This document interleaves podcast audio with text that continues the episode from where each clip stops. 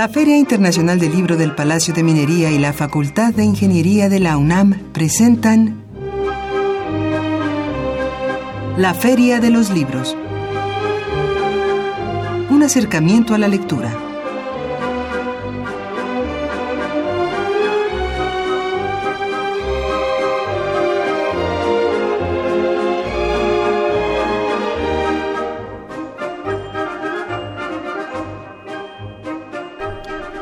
Amigos, bienvenidos a una edición más de la Feria de los Libros.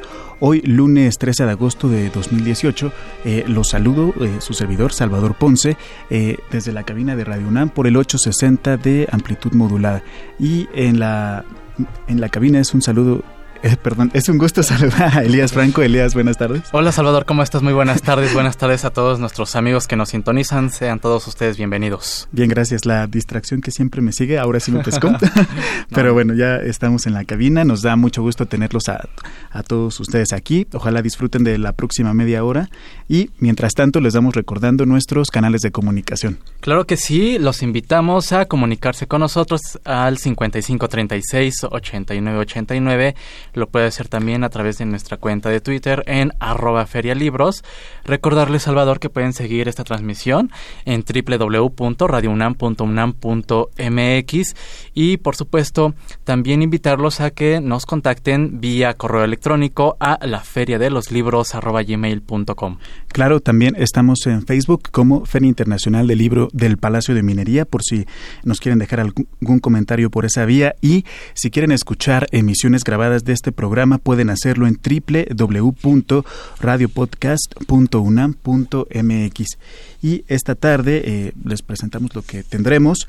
Eh, una entrevista con la coordinadora de publicaciones del Centro de Investigaciones sobre América del Norte de la UNAM, el CISAM, Astrid Velasco, para hablarnos de la revista eh, publicada por esta entidad, Voices of Mexico. También tenemos nuestra cápsula de novedad editorial para esta semana, así que amigos, preparen pluma y papel. Tampoco se pierdan nuestras recomendaciones de cartelera de actividades en torno al libro y la lectura para esta semana. Así es, Salvador, los invitamos a que se queden con nosotros y eh, para que vayan conociendo esta publicación de la UNAM del Centro de Investigaciones sobre América del Norte, pues los invitamos a que participe para llevarse alguna de estas revistas y por supuesto alguno de los títulos que comentaremos en un momento más. Los invitamos a compartir con nosotros. En el contexto actual, considera importante que nuestro país mantenga vínculos económicos, políticos y culturales con Estados Unidos. Sí, no y por qué. Esa es la pregunta que formulamos a usted y que, que invitamos a participar. Tenemos por estos, estos ejemplares de Voices of Mexico del CISAN de la UNAM y también libros. Así es, por Twitter tenemos un ejemplar de Revolución de Emmanuel Macron, cortesía de los libros de Lince, además de un ejemplar de El Medio Terrestre de Ilam Rapchinsensky y Mario Bellatin, cortesía de la Secretaría de Cultura de la Ciudad de México.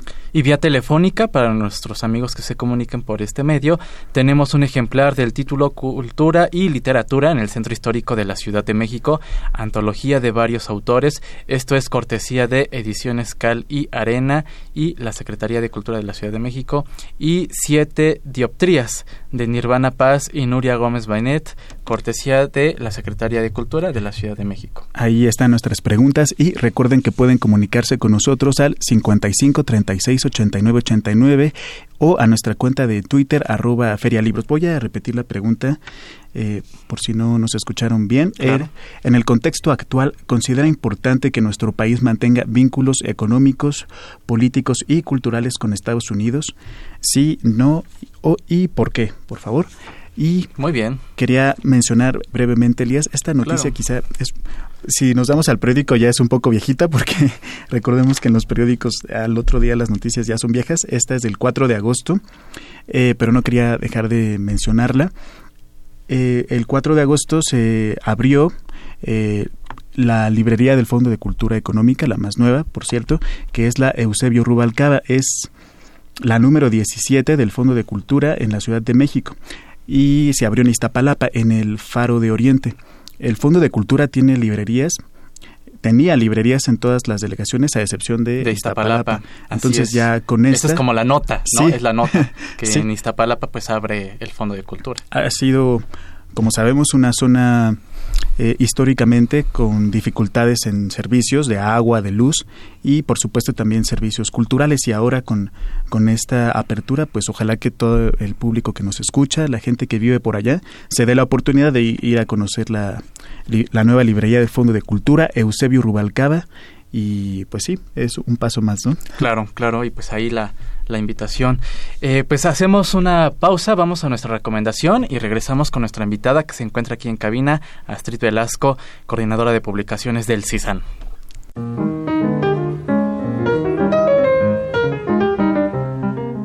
Notas de pie de página.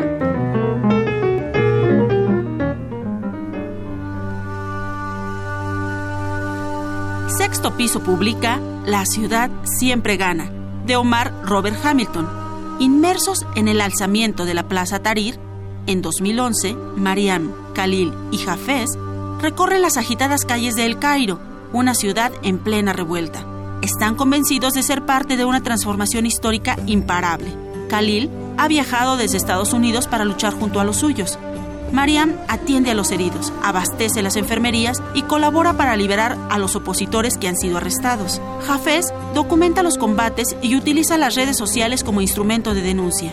A medida que la dictadura se tambalea y mientras la nación se resquebraja por el extremismo ideológico, el compromiso de Mariam y Khalil a los ideales de la revolución, pero también a sí mismos y su amor, se verá puesto a prueba testimonio narrativo de los sucesos de la primavera árabe y del fracaso de aquellas promesas por las que muchos jóvenes estuvieron dispuestos a dar su vida, esta novela no trata únicamente sobre la revolución egipcia, sino sobre una generación que pretende cambiar el mundo. Y amigos, ya estamos de regreso esta tarde. Tenemos en la cabina, como les prometimos, a la coordinadora de publicaciones de El CISAN, Astrid Velasco. Muy buenas tardes, muchas eh, gracias. Hola, buenas tardes, muchas gracias por invitar. Bienvenida Astrid, buenas tardes. pues estamos aquí para hablar un poco sobre esta publicación de eh, la Universidad Voices of Mexico y lo primero que eh, comentábamos, nos interesaba saber es un poco de su origen, de su historia, con qué objetivo surgió y cómo ha ido avanzando un poquito. Bueno, esta revista surgió independiente del CISAN en 1960, 1993, previo a la firma del Tratado de Libre Comercio. Y bueno, la idea era una revista desde la UNAM que pudiera pues unir a estos socios comerciales, México, Estados Unidos y Canadá, y que pues presentara, o sea, como se llama, las voces desde México, de México, para estas, pues Canadá, Estados Unidos. Eh, la primera etapa tiene varias etapas. Fue quien la fundó, Mariclera Costa, y era un poco más periodística. Eh, más crónica, era una publicación muy sencilla, engrapada, a una tinta. Posteriormente pasa al embajador Hugo Margain y entonces, bueno, se empieza a reformular. A Hugo Margain le interesa más el arte mexicano, entonces cambia la revista y se vuelve un poco más sobre la cultura mexicana. Muy bien. Bueno, digamos que son los pues sí la, evolución ¿no? de la propia publicación y que eh, cuál es el, el, tono, es decir, cuáles son los temas que aborda la revista y seguramente los que colaboran en ella son investigadores de la propia UNAM. Eh, bueno, Después, la siguiente etapa, que ya pasa al Centro de Investigaciones sobre América del Norte, entonces el CISAN trata de justamente publicar a sus investigadores y los estudios sobre Estados Unidos y Canadá que, que realizan eh, ahí desde el centro. Y entonces, bueno, se hacen estas secciones que todavía están, que son política, economía, los, los asuntos de Estados Unidos, sociedad, arte y cultura, el esplendor de México, museos, literatura y una sección especial y algunas reseñas. Lo que sucede ahora es que eh, hemos visto que la revista, pues, desafortunadamente ha tenido un declive y entonces, bueno, hemos tenido que ver qué es realmente lo que le interesa a ese público lector al que queremos llegar. Porque claro. La idea es justamente unirnos a través de la cultura, del arte y de la discusión que puede generar la literatura, los ensayos. ¿A qué público en un inicio buscaba la revista llegar y eh, una característica que quizá el público, si no conoce la revista, no lo sabe, es que es una publicación en inglés. Entonces, ¿en dónde se distribuía? ¿Por qué decidieron hacerlo de esta manera? Y cuál fue la respuesta durante estos primeros quizá 20 años. Sí. Eh, bueno, pues la, justamente era eh, en el marco del Tratado de Libre Comercio, entonces se trataba de llegar como toda la idea de México y la cultura, romper los estereotipos que se tenían sobre México en estos países principalmente de anglohablantes, aunque bueno, Canadá tiene una parte fundamental de, de, hablantes de francés, pero lo que se trataba era llegar a ese público, sobre todo gente igual con una escolaridad alta o, media, ¿no? Este, universidad, prepa, que pudieran conocer qué es lo que estaba sucediendo en México. Primero, como les dije, era muy política y cada vez se ha ido haciendo pues más diversa. Eh, creo que lo que pasó es con tantos cambios es que se perdió como un perfil claro de a quiénes nos estábamos dirigiendo, o quién es ese lector. Entonces empezó siendo una revista periodística y de divulgación y pues se convirtió de pronto como en mucho más académica y más difícil para ese público porque el público académico de habla inglesa, las universidades que hace estudios de México y Canadá, pues ya tiene esos estudios. Y lo que le interesa no es leer artículos sobre Trump o artículos sobre este cualquier aspecto de la cultura estadounidense, sino saber de México. Y eso es lo que estamos tratando de hacer ahora. Y también sobre la temporalidad, eh, me parece que antes era bimestral o semestral, no recuerdo exactamente, y creo que eso ha venido a modificarse también. Sí, ha cambiado, empezó, este, bueno, en todas estas etapas ha cambiado muchísimo la periodicidad. Recientemente era cuatrimestral y luego empezó a salir tres veces al año y ahora para el próximo año queremos que otra vez sea cuatrimestral. Porque eso además representa un gran problema con los suscriptores, o sea, no les podemos estar cambiando la periodicidad. Claro, claro. Eh, en este sentido, en, en, el contenido, para que, eh, digamos, antojar al público a que se acerque eh, a, la revista Voices of Mexico, eh, ya comentabas las secciones eh, incluyen pues política, economía, eh, las relaciones con los Estados Unidos, sociedad, arte y cultura, es decir, abrieron este espectro, ¿no? De no solamente abordar temas político-económicos, sino eh, ofrecer también esta parte de arte y cultura, museos, literatura, una sección especial.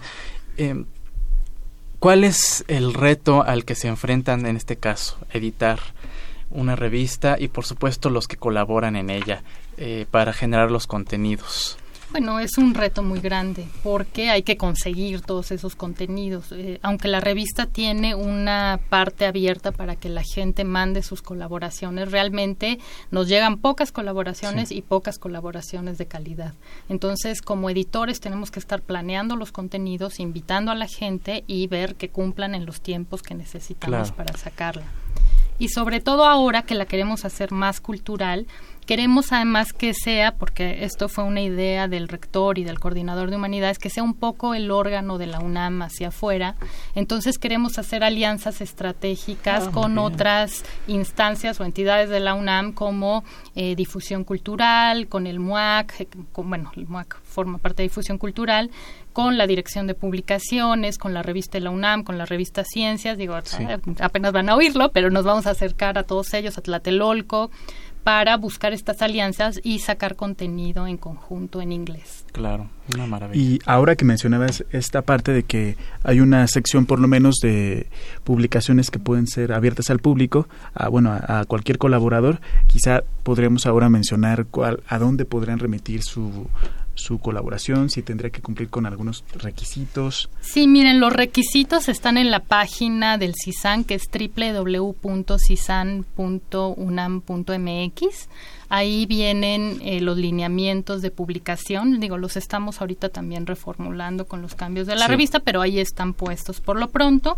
Ahí viene también el correo eh, porque no me lo sé bien, creo que es Voices. Bueno, les voy a dar el mío y luego ya yo lo reenvío porque no me lo sé. Claro, y en, la pausa musical ahorita podemos eh, averiguar el, correo, electrónico, pero si gustas ir adelantando con tu cuenta para que el público tome nota. Sí, pueden mandarme a Astrid vm o astrid b, de vaca m arroba unam.mx o astrid.velasco arroba gmail.com pueden mandarme dudas o, las mismas colaboraciones y yo se las reenvío a los editores muy bien muy bien vamos a hacer una pausa musical entonces, eh, estamos platicando esta tarde con Astrid Velasco. Ella es coordinadora de publicaciones del CISAN.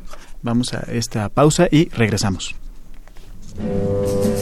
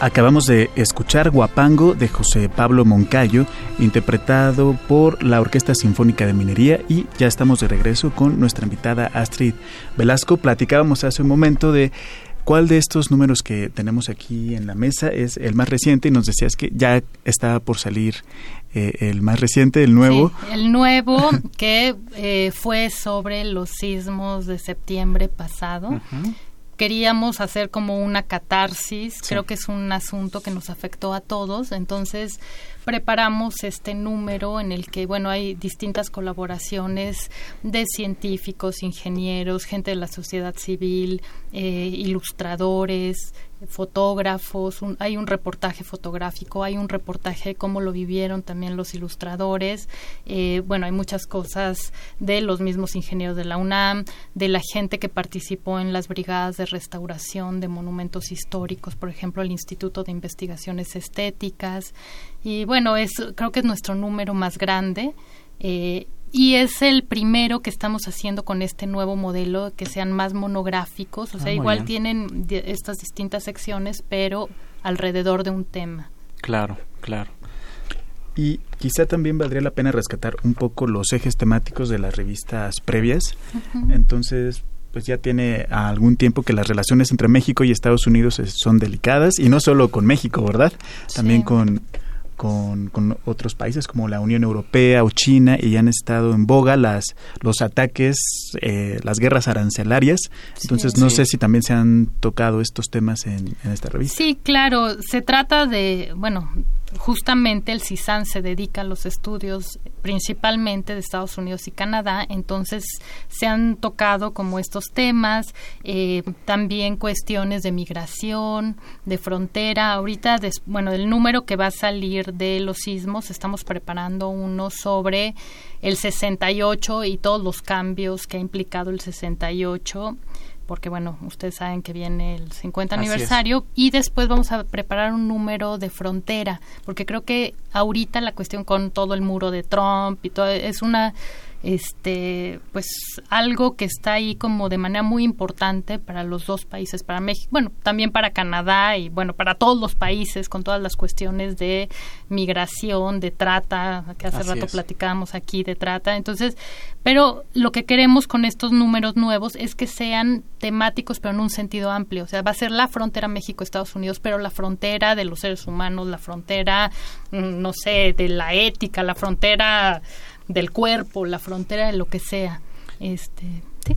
No, de verdad que está eh, lo que lo que nos comenta Street, eh, eh, digamos, abren, abren un poco, ¿no? Y entonces Sí, en efecto, la, la inquietud y la, la, duda era sí, que, cuál va a ser el, la cobertura que Voices of Mexico sobre todo va a brindar pues a este tema que ya adelantabas sobre la relación México-Estados Unidos y las acciones que está tomando el gobierno eh, encabezado por Trump y la reacción del gobierno mexicano saliente y por supuesto que, cuál es el panorama o el, o el contexto que nos espera ahora con esta con este nuevo gobierno encabezado por Andrés Manuel López Obrador. Uy, es una pregunta pues muy compleja porque realmente no sabemos. O sea, Trump uno podría esperar cualquier cosa. Claro, y pues apenas el gobierno de Andrés Manuel va a empezar y apenas estamos viendo los nombramientos. para todo el gabinete, entonces realmente no sé qué va a suceder. Claro que seguiremos escribiendo y tratándolo en esta revista.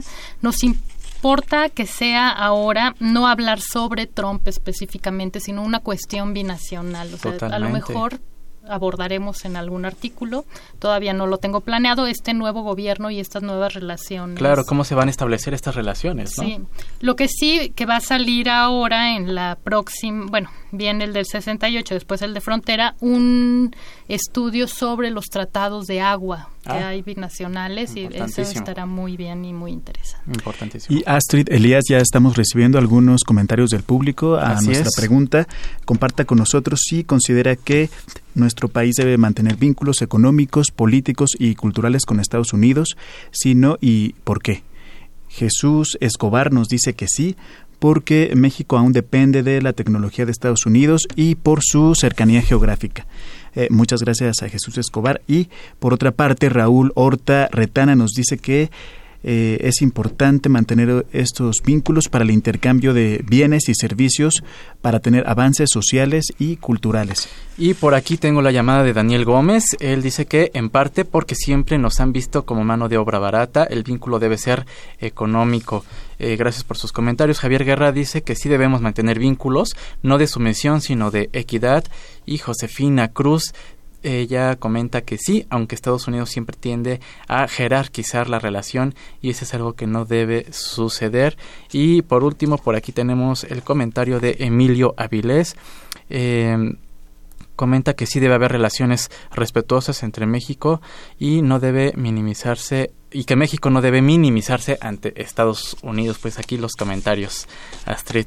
un poco, pues, creo que todos se basan en, en esta, eh, en lo que aconteció ¿no? con eh, la reacción tal vez del gobierno mexicano saliente ante el, anuncio de la construcción del muro de Donald Trump y toda la separación de familias que se está dando y todo ello, ¿no? Es que no hay que olvidar que además toda esa parte fue un territorio que primero era mexicano y que culturalmente tiene todavía, bueno, vínculos. Claro. O sea, el muro interviene incluso el paso de especies que podrían tener como un fin terrible. Sí, sí, así es.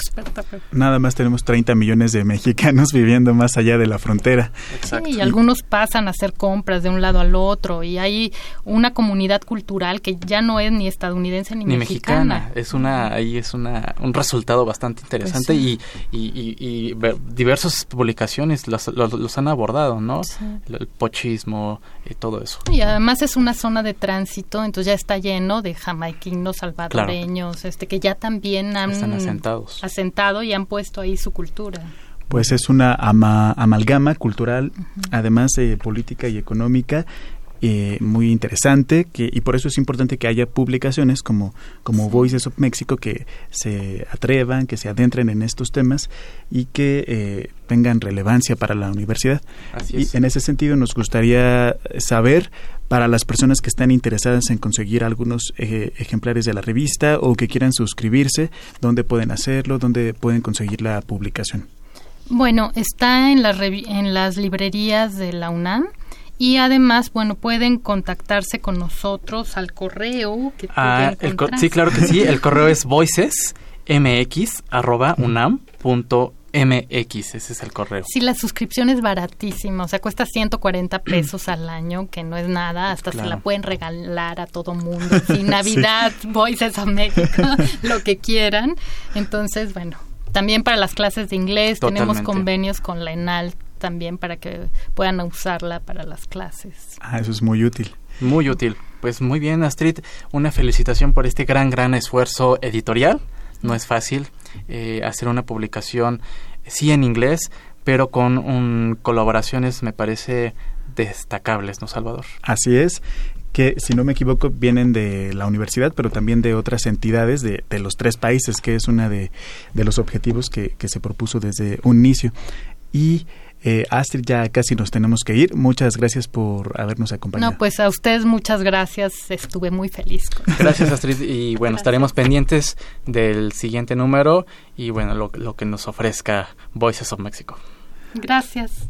Así que ya casi nos tenemos que ir, Elías. Así es, Salvador, pues el tiempo se nos termina.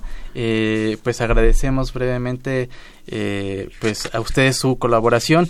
Y comentábamos fuera del aire, Salvador, esta nota que eh, salió hoy esta controversia de la Suprema Corte y algunos comentan si es eh, válido o no esto que se anuncia eh, determinar pericialmente, por ejemplo, la creación artística y sobre todo los textos, la literatura, cuando abordan tópicos en torno a la trata, de personas, a la prostitución, etcétera, que van a ser sometidos estos textos a una revisión pericial y determinar si incentivan o no estas, estas prácticas. Ahí está una controversia que me gustaría a lo mejor abordar en, en, programas eh, que vengan.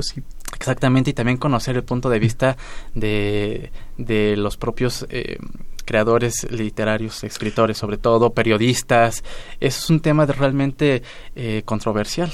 Así es un, es un tema importante que deberíamos tratar de abarcarlo, saber quiénes son los que van a tener esta facultad de... Exactamente, y, en qué se basan, con, en qué se basan, con qué criterios. Por ahí, exactamente, eh, Ana Clavel, ella eh, la escritora Ana Clavel cuestionaba, bueno, si nosotros somos eh, seres humanos y podemos escribir sobre a lo mejor los deseos o historias que están enmarcadas en estos contextos que sí son atroces, pero ¿por qué someter los textos a una revisión pericial? ¿no? Nosotros no estamos incentivando el que se cometan esos delitos, estamos más bien exponiendo una, historias. Entonces sería conveniente pues eh, conocer esto y, por supuesto dar a conocer las, las opiniones que están encontradísimas. Así es, esto será en las próximas semanas, así lo esperamos. Mientras tanto, agradecemos a Leslie Terrones en la coordinación de invitados, a Marco Lubián en la producción y redes sociales, a Silvia Cruz en las novedades editoriales y cartelera, a Denis Licea en los teléfonos y en los controles técnicos. Agradecemos a Socorro Montes, mi nombre es Salvador Ponce y recuerde que leer es estar vivo. Yo soy Elías Franco, nos escuchamos el próximo lunes en punto de las 2 de la tarde. Que tengan una excelente semana. Andrés Alfonso Ramírez presenta su novela Manumicio. Esta obra aborda el calvario de las víctimas de la trata de personas y explotación sexual. Sin embargo, va mucho más allá de la crudeza descriptiva y crea una narrativa de claroscuros donde la falta de escrúpulos y la perversión humana coexisten con el amor, la pasión y la empatía. Participan Erika Guevara, Lorena Elizabeth Hernández, Belén Sanz y el autor. La cita es en el Centro de Creación Literaria Javier Villarrutia este jueves a las 18.30 horas. La entrada es libre. La compañía teatral Calicuerno presenta En la banca, obra teatral inspirada en Primer Amor de Samuel Beckett que trata sobre la falacia de la libertad de elección humana, a través de la historia de un individuo marginal que, indefenso ante su naturaleza, asume su derrota con dignidad. Adaptación y dirección, Bernardo Galindo. La obra permanecerá en cartelera todos los lunes de agosto a las 20 horas en la sala Julián Carrillo de Radio UNAM. La entrada es libre. El Fondo de Cultura Económica organiza la Feria del Libro Medieval. Del 15 al 31 de agosto se impartirán una serie de charlas, conferencias, teatro de títeres y proyecciones de películas con las que conocerás más sobre el arte, la ciencia, la literatura y la vida cotidiana de la Edad Media. La cita es en la librería del Fondo de Cultura Económica Rosario Castellanos, ubicada en Tamaulipas 202. La entrada es libre. Consulta la cartelera completa en el Facebook del Fondo de Cultura Económica.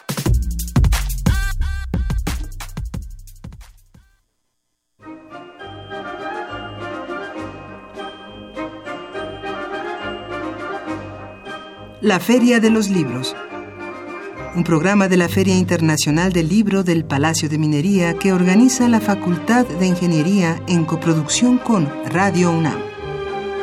Idea original Fernando Macotela.